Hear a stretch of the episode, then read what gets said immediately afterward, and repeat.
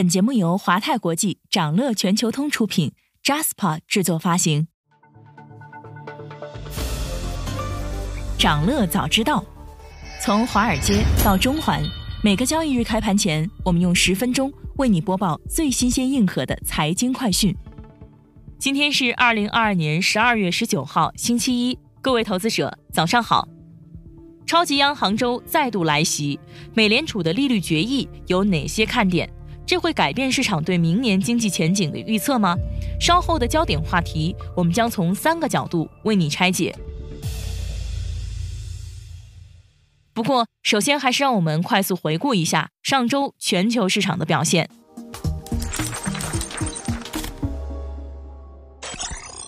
港股市场上周震荡走低，恒生指数累计下跌百分之二点二六，科技指数下跌百分之五点零四，国企指数下跌百分之二点九二。分析指出，港股大盘已自低位明显反弹，大部分开放预期也已经落实并兑现。恒生指数年末前在大幅上扬的空间不多，两万零六百点会有较大阻力，但在更多稳增长政策预期的支撑下，预计港股会维持板块轮动的行情。让我们把视线转向美国。今年以来，美联储前所未有的加息冲击了全球金融市场，股债汇无一幸免。但偏偏劳动力市场异常坚挺，非农数据连续七次超预期，引发了许多人质疑。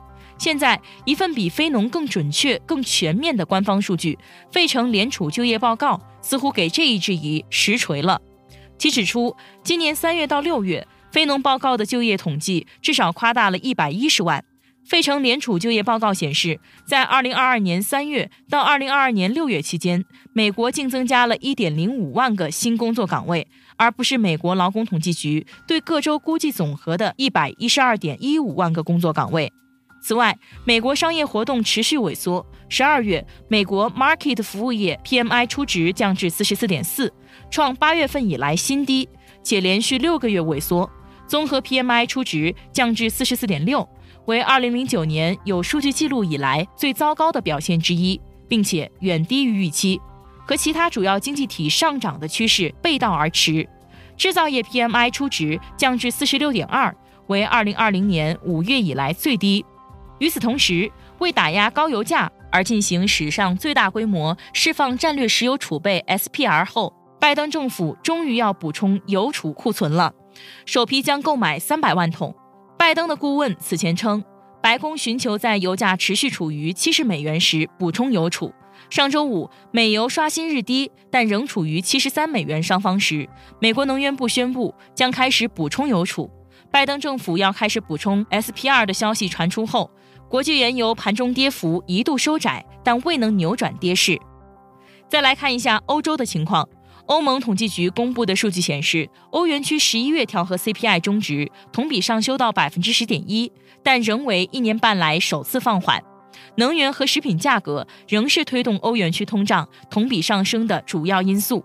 剔除波动较大的能源和食品，十一月核心调和 CPI 同比中值上升百分之五，与预期持平，依旧为历史最高水平，给欧洲央行带来压力。尽管供应链和商业信心有所改善，但由于通胀高企、利率攀升、俄乌冲突造成的能源供应仍造成挑战，欧元区的生产经营活动继续萎靡。欧元区十二月制造业 PMI 初值四十七点八，连续六个月低于荣枯线；欧元区十二月服务业 PMI 初值四十九点一，连续第五个月低于荣枯线。数据显示。欧元区经济已经出现了自二零一三年以来最严重的收缩。您正在收听的是长乐全球通早间资讯播客节目《长乐早知道》。在快速回顾了上周市场的动向后，我们进入今天的焦点话题。每期节目我们会挑选一个全球金融市场最值得中国投资者关注的热点趋势，从多个视角为你进行拆解。今天我们关注的是十二月的超级央行周。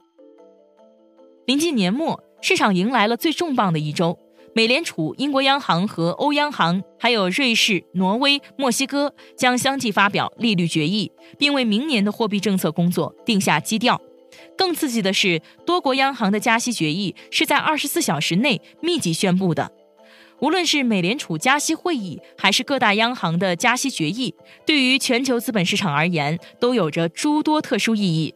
在过去九个月里，鲍威尔执掌的美联储以二十世纪八十年代以来最快的速度持续激进加息，引发了一系列跨市场的大跌行情。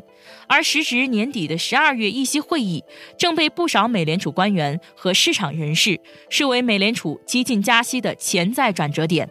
今天我们从美联储十二月议息会议解析、全球其他央行动向以及全球经济走向这三个视角，带你一起拆解十二月超级央行周的方方面面。视角一：美联储加息会议说了些什么？上周四，美联储召开了今年最后一次议息会议，并公布了新的利率决议和经济预测。美联储主席鲍威尔在会后召开了新闻记者会。十一月三十号，美联储主席鲍威尔曾经发表了一次公开讲话。他承认，十二月的议息会议可能是放慢加息的开端。智商所美联储观察工具也做出预测，美联储本次加息五十个基点的概率将近百分之八十，与鲍威尔释放的信号一致。而且，就在官宣本次利率决议的前一天，美国披露的十一月 CPI 连续第二个月增长超预期放缓。强化了市场对美联储本月就开始放缓加息的预期，最终的结果也与市场预期一致。在连续四次超激进加息后，本次会议将加息幅度放缓至五十个基点，联邦基金利率的目标区间也从百分之三点七五至百分之四上调到百分之四点二五至百分之四点五，这已经达到二零零七年十二月以后的最高值。本次的加息决策得到了 FOMC 投票委员的全票赞成通过。除了预料之内的加息幅度，这一次的美联储会议决议，我们还可以关注这几点：第一，明年二月美联储会如何加息？会不会继续再踩刹车？明年的第一场议息会议将于当地时间一月三十一号至二月一号举行。由于十一月 CPI 超预期放缓。市场对明年二月加息幅度放缓至二十五个基点的压注激增。这一次，美联储在货币政策声明中没有给出明确的指引，只是重申美联储承诺会将通胀率降到百分之二。随后，鲍威尔在新闻发布会上也被问到了这个问题。鲍威尔的回答是：虽然他没法回答未来具体的加息幅度，但这将取决于许多因素，比如新的数据、经济金融状况等等。不过，美联储强烈考虑将下次加息幅度调整到二十五个基点。目前，利率市场的最新定价显示，美联储在二月加息五十个基点的概率只有百分之二十五。第二，本轮加息的利率峰值是多少？作为今年最后一次利率决议，FOMC 也如期发表了最新的经济预期。而衡量官员利率意见的点阵图，将明年终端利率从九月的百分之四点六上调至百分之五点一，略超过市场预期，并预言二零二四年之前利率将保持高位一段时间，不会选择降息。这意味着后续可能还有七十五个基点的加息空间，之后在二零二四年和二零二五年再分别降息一个百分点。鲍威尔解释说，预计明年某个时候住房通胀会下降，但是剔除住房的核心服务，通胀粘性依旧。所以，美联储必须提高利率，这意味着衡量通胀路径的关注点需要转移到住房以外的核心服务。第三，美联储会打消明年市场的降息预期吗？对于明年是否会降息的猜测，目前市场上传言甚嚣尘上。对于这件事，鲍威尔表示了否认态度。他认为，目前的重点是确保通胀回归百分之二的目标，而不是降息。历史经验表明，不能转向过早。本轮高通胀持续时间越长，预期变得根深蒂固的可能性就越大。只有当决策者们看到更多通胀下降的证据，才会就降息展开辩论。视角二：其他国家央行的政策动向。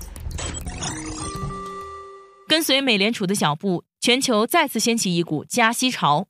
英国央行在十二月十五号发布了最新的利率决议，选择加息五十个基点。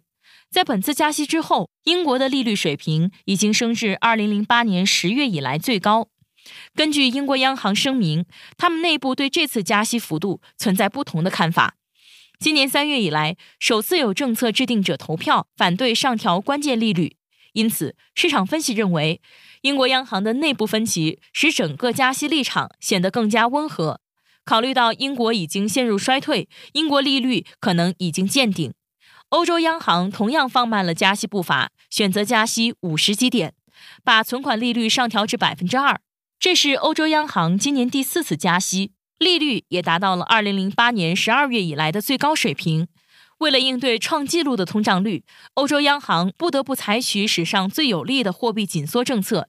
欧洲央行十二月放缓加息步伐，表明通胀已经显示出见顶迹象，并且经济衰退隐现。但欧洲央行行长拉加德强调，欧洲央行还没有到政策转向的时候，需要有足够的限制性水平来达到目标。另外，瑞士央行和挪威央行也选择了加息。幅度分别为五十基点和二十五基点。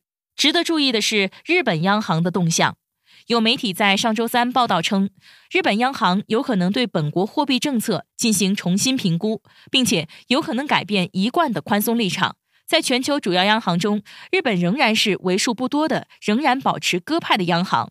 这意味着，一旦日本央行投降，从股市到债市的各个领域可能遭受猛烈打击。视角三：对全球经济前景的预期。全球性的经济衰退是否会到来？最近的华尔街巨头们的态度相对来说都比较悲观。华尔街巨头贝莱德表示，在各国央行前赴后继的加息抑制通胀时，全球经济衰退即将来临，而这一次的衰退将引发前所未有的动荡。全球经济已进入了由供应主导的世界。面对即将到来的衰退，各国央行也无能为力。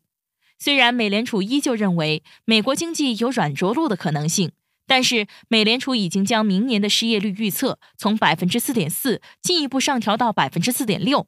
这可能意味着与现在相比，明年会有一百五十万美国人失业。出现类似这样的失业率上升，而美国经济却不陷入衰退，在这之前从未发生过。而根据摩根士丹利的经济展望报告，美国或许可以因为就业市场弹性躲过一劫，但欧洲由于能源危机冲击，衰退可能在所难逃。分析师说，明年全球市场将面临两大不确定性：一个是通胀和紧缩政策是否会温和，另一个是经济增长是否会触底。国际货币基金组织在十月发布的世界经济展望中预测。二零二三年全球经济增速将从今年的百分之三点二放缓至百分之二点七，去年的全球经济增长率为百分之六，若下降至今年的百分之三点二和二零二三年的百分之二点七，将创下二零零一年以来最疲弱的增长表现。为了让通胀回归百分之二，美联储今年以来已经累计加息四百二十五基点，而各方都付出了不小的代价。美联储等央行的激进紧缩行动是冒着经济衰退的风险，而因加息而大幅上冲的美元指数也将众多国家置于风险之中。想了解更多新鲜资讯，与牛人探讨投资干货，欢迎进入掌乐全球通 App。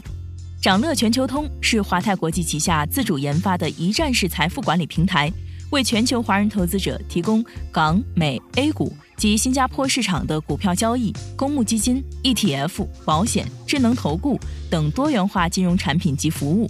点击节目 show notes 中的链接，现在就一键直达掌乐全球通。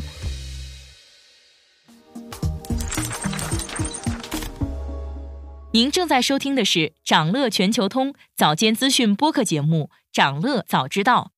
在今天开盘前，还有这些重要资讯值得你关注。高盛唱多大宗商品。高盛表示，在新产能投资不足、全球经济复苏以及美联储加息放缓的影响下，明年大宗商品或许再度成为表现最佳的资产类别，年回报率可能达到百分之四十三。在经济衰退预期的干扰下，明年一季度商品价格预计出现下跌，但接下来石油、天然气、工业金属的供应短缺将会推动价格继续走高。整体市场升势将从明年二季度开始。华尔街冰火两重天，投行裁员砍薪，量化基金迎历史性丰收。在美股标普大盘惨跌近百分之二十之际，不少量化策略今年回报率高达百分之四十。分析称，二零二二年接近零利率的宽松货币政策告终，被证明对大量基于规则的系统性交易有利。在鹰派美联储催生的高波动环境之下，量化基金的春天正提前来临。马斯克正寻找新投资者，平价转让推特股权。马斯克家族办公室希望年底完成交易。分析称，要求投资者以原价购买一个价值正在迅速崩溃的资产，将是一个艰难的推销。马斯克可能有拯救推特和对该社交媒体进行清理的想法，但他已经没有办法做到这一点了。特斯拉美国德州工厂终于达成周产目标。特斯拉官方推特账号宣布。其位于美国德克萨斯州奥斯汀的超级工厂突破了 Model Y 周产三千辆的产能爬坡目标。此前，朱晓彤在美国期间指示特斯拉中国空降一批上海超级工厂的工程师到美国，驻扎在弗里蒙特和奥斯汀超级工厂，协助他提高当地员工的工作效率，以更快实现产能爬坡的目标。广告支持收视率不佳，奈飞可能给广告商退款。奈飞未能达到向广告商提供的广告支持收视率保证，公司允许广告商们收回尚未投放的广告费。广告支持内容策略对奈飞今年下半年的股价起到明显的提振作用。此外，其改善的财报业绩也是股价回暖的动力。此外，本周还有这些即将发生的重要日程值得你关注：美国将公布三季度 GDP，十一月个人消费支出 PCE。十二月密歇根大学消费者信心指数，十二月资商会消费者信心指数。英国将公布三季度 GDP。财报方面，联邦快递、耐克公司、通用磨坊将公布中报，美光科技将公布一季报。以上就是今天掌乐全球通、掌乐早知道的全部内容，期待为你带来醒目的一天。祝您在投资中有所斩获。我们。明早再见。想了解更多新鲜资讯，与牛人探讨投资干货，现在就点击节目 show notes 中的链接，进入掌乐全球通 app。